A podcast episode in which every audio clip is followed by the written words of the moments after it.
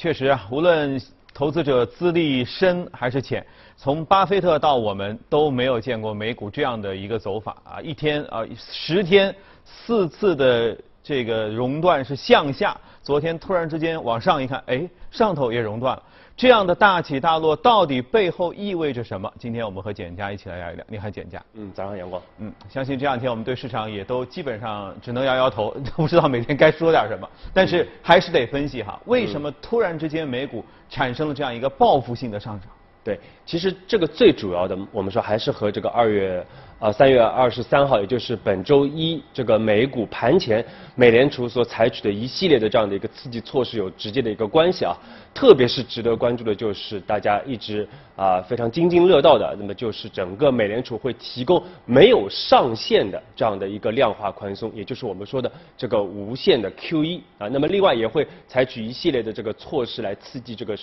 实体的经济。啊，其实我们上周的节目中当中，当时就说过，为什么之前其实美联储也采取了一系列的，甚至是超常规的这样的一个货币宽松的一个政策，但是确实效效果非常的不好啊。我们看到前两周其实美股还是在不断的熔断啊，四次熔断、五次熔断。那么为什么会出现这样的情况？就是因为美联储呢，它一些非常规的一个措施，虽然说是其实是有力道的啊，但是呢，它这个时时间点选的不太好，比如说提前三天来进行整个的一个。大幅的一个降息啊，把利息降到百分之零的一个水平，那么这个就是给市场一个非常不好的一个现象啊，就是大家会觉得是不是美联储自己也已经恐慌了啊？所以市场呢也像惊弓之鸟一样啊。我们记得上周这个一个假假消息，就是说桥水啊基金爆仓了，那么就直接导致整个的一个亚太区的一个市场出现了一个恐慌性的这样的一个抛售啊，所以市场当时是非常恐慌的。那么这次啊，我们说其实。专业的这个投资人呢，其实大家已经有一定的分析啊。为什么之前的这个举措，其实它的效果是不明显的？那么最主要的就是因为我们知道，美联储呢虽然是采取了很多的这样的一个宽松的一个政策，但是受到一些制度的这样的一些限制啊。所以说，它比如说它一些回购的一些措施啊，一些宽松的一个措施，它的整个的一个提供的这个资金基本上是呃这个。呃，基本上积累在整个商业银行里边啊，并没有落到实体经济啊，因为一方面商业银行比较期待啊，他不愿意去在目前这个阶段去贷款给一些实体的一个企业。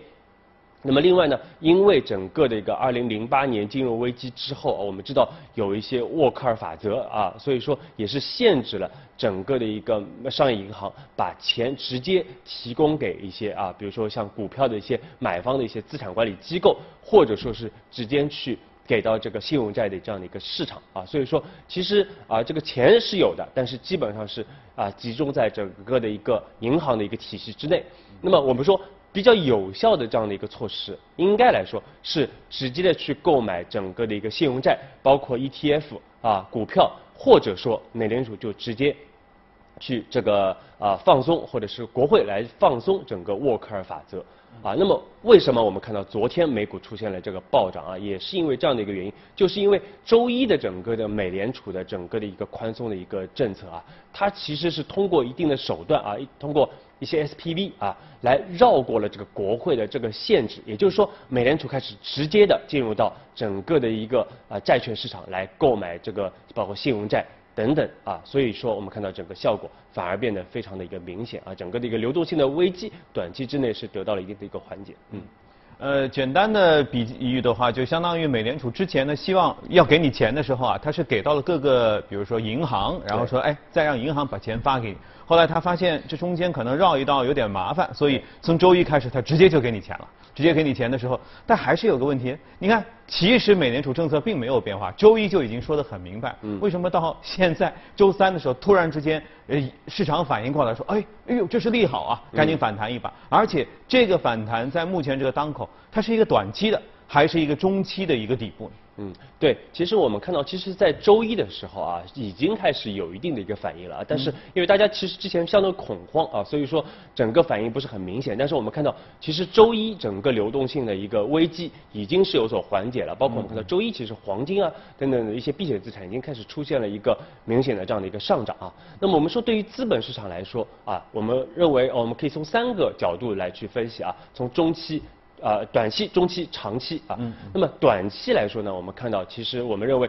美联储的这样的一个举措啊，直接的进入到债券市场来购债，那么确实。会缓解这个啊整个债券市场的整个的一个流动性的一个危机。那么对于股市来说呢，虽然美联储它没有直接的去购买股票，但是我们说，其实对于股市来说也会有间接的这样的一个受益啊，因为整个风险的一个偏好可能会有所的这样的一个抬升啊，有所的一个修复。那么从中期来说啊，我们说诶啊，包括刚才信用片也说到了，其实大家还不能轻言去预期整个美股已经见底了啊，因为我们认为从中期的角度来说。整个的一个资金流出啊，美股市场还是有这样的一个压力存在的啊。那么，因为就是因为整个的一个目前我们看到，其实美股啊，过去十年的整个的一个牛市，它的整个的一个神话已经被打破了啊。那么再加上呢，我们说很多对冲基金这次也是面临到巨亏，而且很多对冲基金之前是号称全天候的。就是不管你是熊市牛市，任何市场我都能赚钱。那么这个神话也被打破了。所以说，在这样的一个目前这样的一个呃呃悲观的一个情绪得到缓解的一个情况下，我们认为美股啊可能还会存存在这个抛售的这样的一个压力啊。因为美国目前的整个的一个政策啊，我们说对于疫情包括经济政策，其实我们说是本末倒置的啊，是颠倒过来的。目前其实美国面临最大的一个问题，应该是防控疫情。首先你得把疫情压制下去，然后再来提刺激经济啊。但是我们看到美国现在是先刺激经济，然后在防控疫情方面其实做的非常的不到位啊。其实我们看到美国目前整个疫情是甚至是有这个呃严重恶化的啊这个爆发的这个急剧爆发的这样的一个风险存在的啊。那么再加上企业盈利啊，包括整个的一个。债务的问题还有压力啊，所以说中期来说，我们认为啊，美国的整个资产还会有一定的一个抛售。那么从长期的角度来说啊，我们说这个，因为这次我们看到之前美元是走的非常强啊，主要是因为大家这个一个避险的一个情绪啊，大家把很多的一个资产抛售啊，来这个在美元进行一个避险。但是呢，现在整个缓呃这个压力缓解之后，我们说美元的整个的一个上涨可能阶段性的也会告一个段落。啊，那么再加上，其实这一次我们说，虽然说美联储的一个无限的一个量宽，大家市场一片，特别是资本市场是一片叫好的，但是我们说这个其实是在透支美国的整个的一个铸币税啊，就是它是把它的国内的整个疫情的一个成本转嫁给了全球啊，所以这个呢，从长期的角度来说，对于整个。全球的一个美元体系来说，会是一个长期的一个冲击。嗯嗯，就是我稍微梳理一下，前面我在问这是短期底部还是中期底部，你说了很多的理由之后，是不是基本上认为这是一个短期底部？也就是说，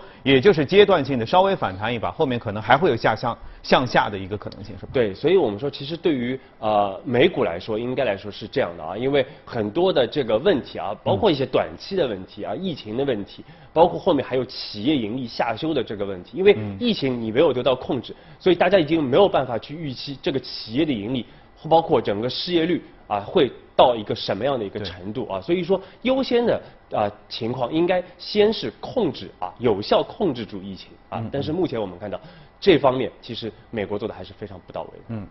呃，那我们还是回到联储哈，联储确实已经放出了一系列大招，这些大招都已经被称为史诗级了，后面都不知道该用什么词儿来形容。包括昨天其实我私底下也在问嘉宾，联储还能用什么工具呢？现在零利率，它会不会下一步是负利率？它已经直接无限续杯方式的给 QE 了，直接从个人的手里、企业的手里在买债了。那它后面还有什么工具吗？啊，其实美美联储我们说后面就是我们刚才说到的啊，其实美联储实在不行，因为其实美联储所有的这个政策啊，它并不是说历史性的啊，它自己独创的。其实我们看日本央行，日本央行早就已经实施了类似的这样的一个措施啊。那么后面一招很有可能就是美联储直接进入到股票市场。直接来购买股票啊，所以说其实还是有后手的，大家不用担心这个美联储没有招数来托托底整个的一个美股啊。但是呢，我们说其实这个并不解决根本的一个问题啊，但是只是我们说股票市场得到了缓解，流动性市场得到了一个缓解，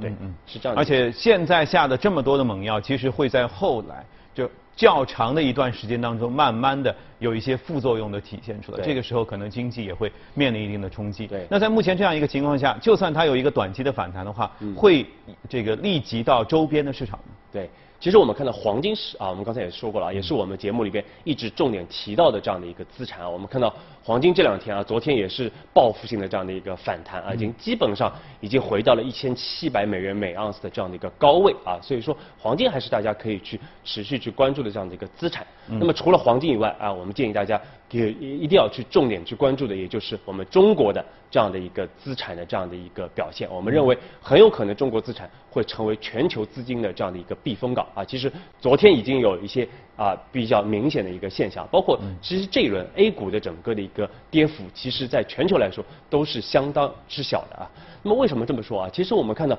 这次疫情啊，其实主要啊它目前的整个爆发的一个中心是在整个的一个西方的这个发达国家啊，特别是像欧洲啊，包括美国啊。其实目前整个疫情啊，每天这个我们说我们有一个指指标叫这个。确诊人数的这个翻番的这个时间啊，基本上还是在四到五天之间啊，所以这个其实非常夸张。也就是说，其实疫情的扩散还没有得到有效的一个控制。那么，如果这个啊这样的一个情况持续下去的话，那么可能到四月初啊，我们就会看到四月上旬，我们就会看到全球的海外的这个确诊人数就会超过一百万人啊，这是一个非常夸张的这样的一个情况啊，甚至。不排除更多啊。那么虽然说很多国家现在已经开始采取类似于武汉的这样的一个封城的一个措施，但是我们说其实已经为时已晚了啊。因为其实整个疫情已经开始扩散了，其实很难去整个去克制住啊。那么，嗯，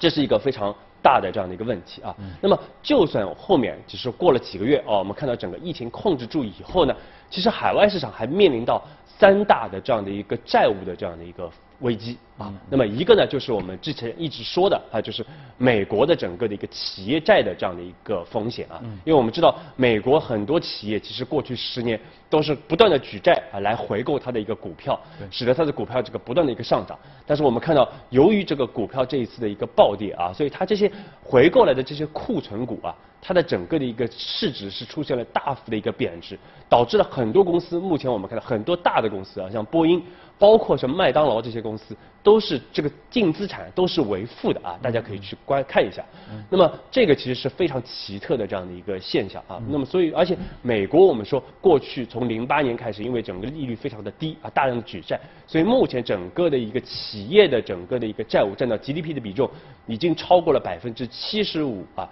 那么也是超过了零八年的这样的一个高峰啊。所以这个是美国的债务问题。那么第二呢，就是我们说欧洲的这个企业。和国家的这个债务问题都是非常的一个严重啊，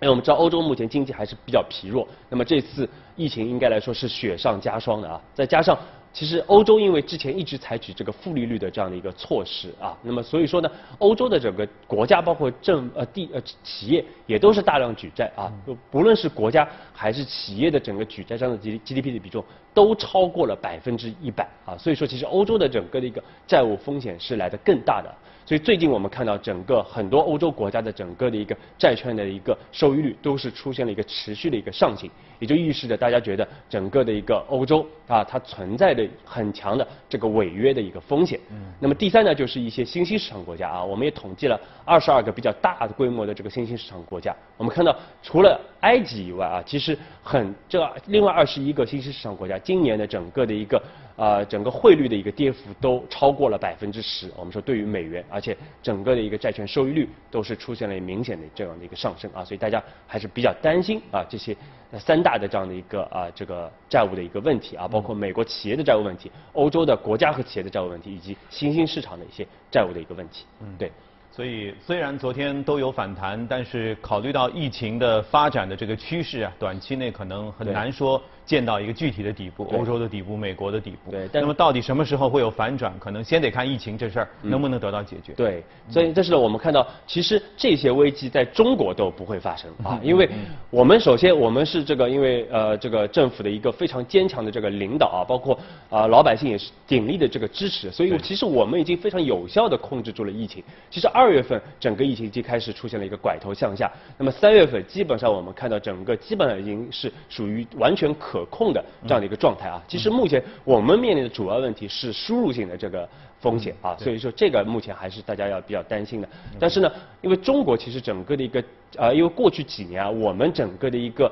啊去杠杆啊，所以使得我们其实手上的牌非常多，我们并没有跟随欧美大幅的这样的一个举债，使得现在我们其实整个货币政策、财政政策都有很大的这样的一个空间啊。那么再加上我们的整个外债的压力也不大，人民币我们看到也走得非常的强啊。所以再加上其实整个这次像比如说港股啊，其实是被错杀的比较严重啊。那么它的一个估值是非常有吸引力的啊，加上 A 股也是这个估值也是偏低的。那么对全球的投资者来说，应该来说是非常好的这样的一个避风港。嗯嗯，OK，好，宏观方面我们先聊到这儿，我们花一点时间来看一看我们要关注到的具体的美股是什么，看一下美股放大镜。今天要说到的是这家游戏公司啊，易店。其实这个方面我们也聊的挺多了，在家待着干什么呢？只能要么打游戏，要么 shopping。那 shopping 这个快递也不一定有啊，尤其是外国快递本身不是很发达，那么只能打游戏了。哎，对，所以其实我们看到，因为游戏也是 我们在节目中持续给大家推荐的这样的一个板块啊，包括在疫情期间啊，那么我们看到，确实无论是国内和国外的整个的